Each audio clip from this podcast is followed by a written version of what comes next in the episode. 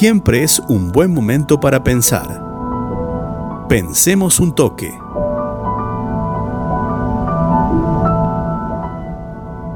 Veinte millones de estadounidenses perdieron su trabajo en la pandemia, de clase trabajadora y de clase media. Al tiempo, 650 multimillonarios registraron un incremento neto de sus fortunas de más de un billón de dólares. En el mismo periodo, compatriotas, la teoría del goteo económico nunca funcionó. Es hora de hacer que la economía crezca desde la base y el centro.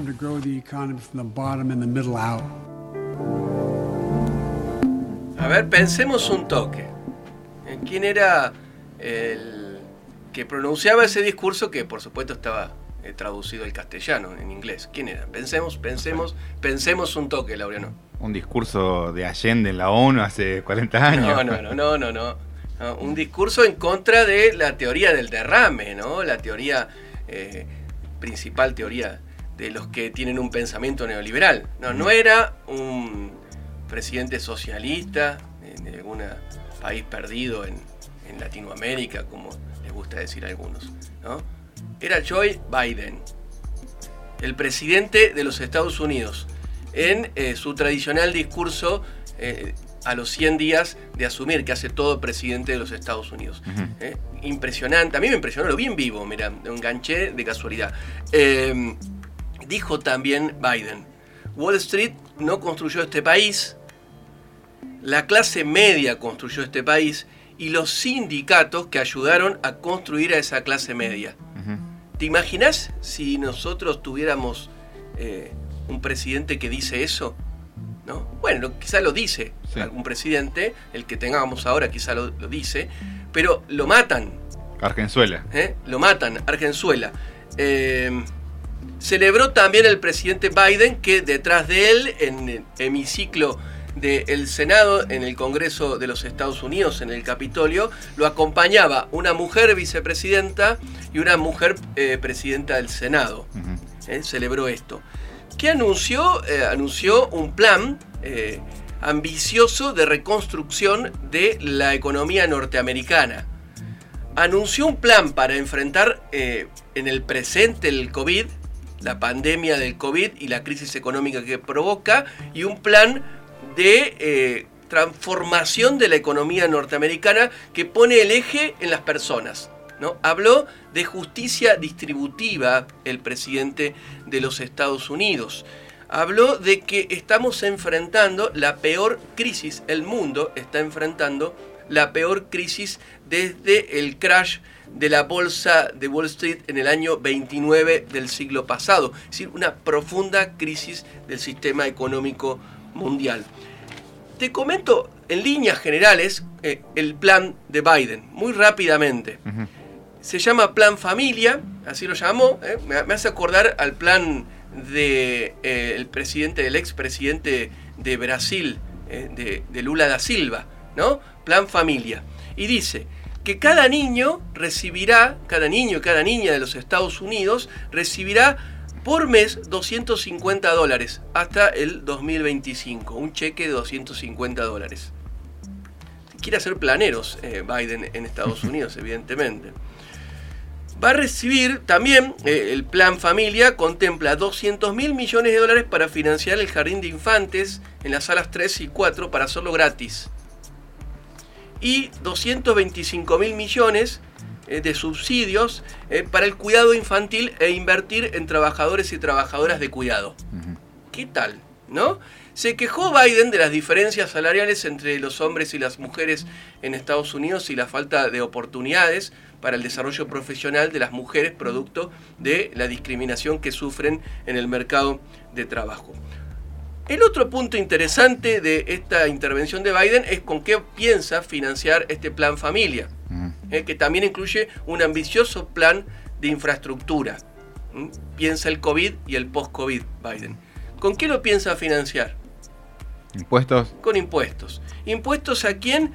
Impuestos a los megamillonarios de los Estados Unidos impuestos a las grandes corporaciones. Va a llevar la alícuota del impuesto a las ganancias de las corporaciones que actualmente está entre el 26 y el 27% al 40%. ¿Qué tal? ¿Eh? ¿Se imaginan si eso pasara acá? Ahora se está discutiendo un aumento en el impuesto a las ganancias de las empresas. ¿Eh? ¿Se imaginan si eso se propusiera acá después del debate, disculpen la expresión que voy a usar, pedorro que hubo respecto a la gauchadita del aporte extraordinario de la riqueza que se le pidió a los megamillonarios en Argentina? Sí, sí, totalmente. ¿Eh? ¿Le imaginan la tapa de los diarios ¿eh? y, las columnas de opinión en las radios? Argenzuela, ¿no? Pero bueno, esto pasa en los Estados Unidos. Yo, eh, para eh, reflexionar un poquito, para pensar un toque eh, sobre el cierre del programa, yo creo que evidentemente hay una oposición en Argentina que no está viendo lo que pasa en el resto del mundo, que está practicando el ombliguismo. ¿no? Esa oposición que siempre dice que hay que poner a Argentina en el mundo, pero bueno, ¿en qué mundo? En el actual, no en el mundo que ellos pretenden. ¿No? El actual está hablando de esto. Tenemos un presidente en Estados Unidos, principal potencia mundial, con un discurso socialdemócrata, con propuesta socialdemócrata, eh, tirado a la centroizquierda democrática. Y habló Biden también de revitalizar el rol del Estado en los Estados Unidos, que es indelegable. Dice que no se puede delegar el rol del Estado en el mercado. Entonces digo, bueno, para la, oposición en Argentina que tiene un discurso que está pasado de moda, evidentemente está pasado de moda porque el COVID ha cambiado el mundo. Tomen nota de eso, el COVID ha cambiado el mundo. Eh, y también para la derecha latinoamericana. ¿no? Tenemos ahí a Bolsonaro, que evidentemente, no sé qué pensará Bolsonaro de este discurso de Biden, ¿no?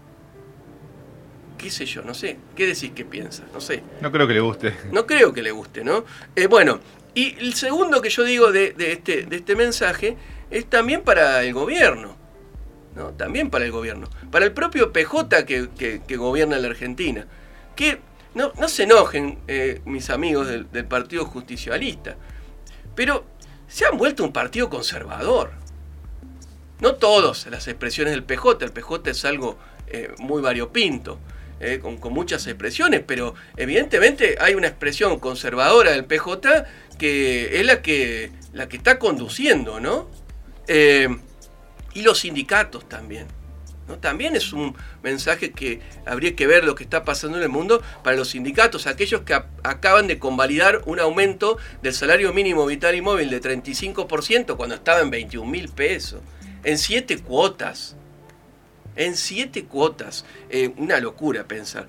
Eh, ¿Qué están pensando, digo, eh, el gobierno, la oposición? ¿Qué están pensando de transformador para este país que tiene 6 de cada 10 chicos y chicas bajo la línea de la pobreza?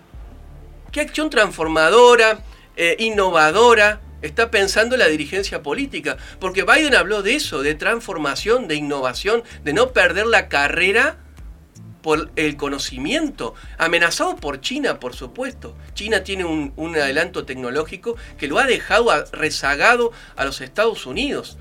Eh, ¿Qué está pensando respecto a eso la dirigencia política argentina? ¿Qué están pensando respecto a la política de ingresos? ¿No? Cuando venimos, eh, ya mencionamos el salario mínimo, pero pensemos en los salarios de los estatales. Cuatro años seguidos de pérdida de poder adquisitivo del salario.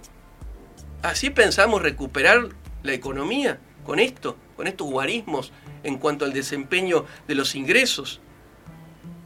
¿Qué están pensando, eh, digo, en cuanto a la política económica en general? Hay un informe de cifra de la CTA, que es muy interesante, un informe de coyuntura de este mes, que dice que el gasto público en Argentina y la base monetaria en términos reales son históricamente bajos en este momento de crisis, históricamente bajos en términos reales el gasto público y eh, la base monetaria. También para la oposición, los, que se enrolan en el liberalismo económico, para los libertarios. Miren las cosas en términos reales. Ya que Milei, por ejemplo, que es alguien que le gusta mucho hablar de números, vean los números reales de la base monetaria. Está baja.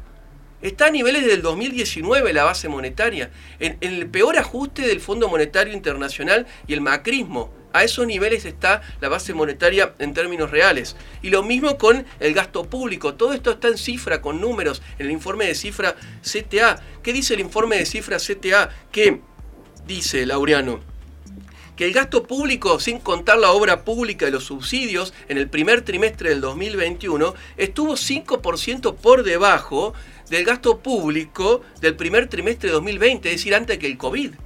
Estas son partidas sociales, ¿eh? Es decir, que estamos evidenciando un ajuste en el gasto público.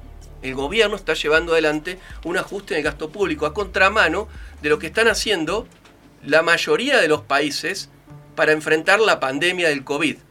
La mayoría de los países. Y Argentina viene de caer el doble que Brasil, viene de caer casi el doble que Chile el año pasado y casi el doble que Uruguay. Esto hay que tomar nota de esto. Y después pienso eh, que está pensando la dirigencia en general para no caerle con todo el peso de la responsabilidad al gobierno respecto a políticas transformadoras. ¿no? Se discute la hidrovía, eh, la famosa hidrovía del Paraná, por donde salen la mayoría de los productos que exportamos.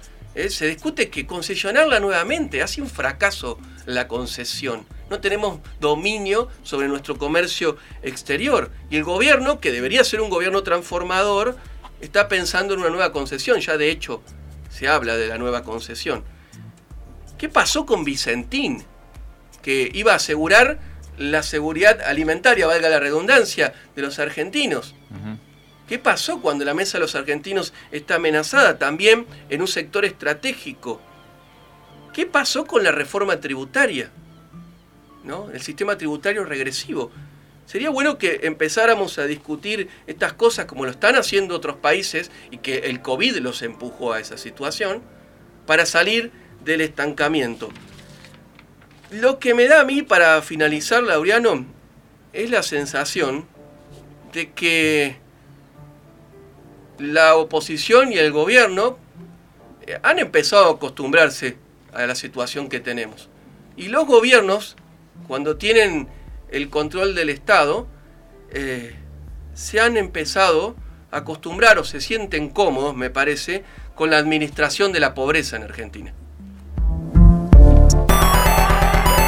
La economía despierta